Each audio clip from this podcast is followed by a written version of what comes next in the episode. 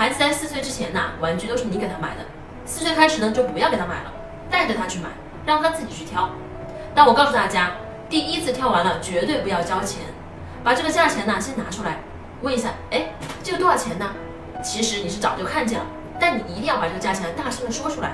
说完以后呢，比如这个钱是一百，你就说我计划是九十块钱。你蹲下来对他说，我们要上三十天的班才能发一次工资，这一次的钱呢就管我们全家三十天的菜。这玩具啊不能一下就花这么多钱，一旦花多了，我们下个月的生活费就没了。你通过这个过程呢，让孩子知道家里的钱是有计划的。第二呢，钱啊它来的不容易，然后呢现在这个玩具超过了咱们的计划。那他会觉得，那为什么你要带我来买呢？你可以告诉孩子，我不是老是要加班吗？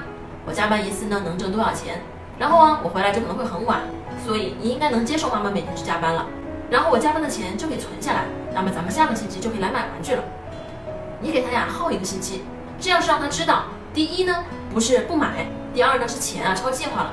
我们爸爸妈妈辛辛苦苦加班，然后多挣点钱再给你买上。关键是啊，这一个星期回去。你就纳入了你的管理轨道了。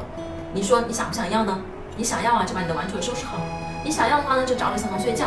你要想得到玩具啊，你就需要付出。所以孩子呢，就纳入到你的。而且这个管理，尤其啊，我建议就是四岁开始，就让他坐在桌前，从一张随便画的画，到最后呢，你给他限制十分钟、一刻钟、二十分钟、三十分钟。当他六岁的时候啊，他就能坐在那儿半个小时了。那么他到学校呢，都会很顺利。橱窗里有我为大家精选的育儿书单哦。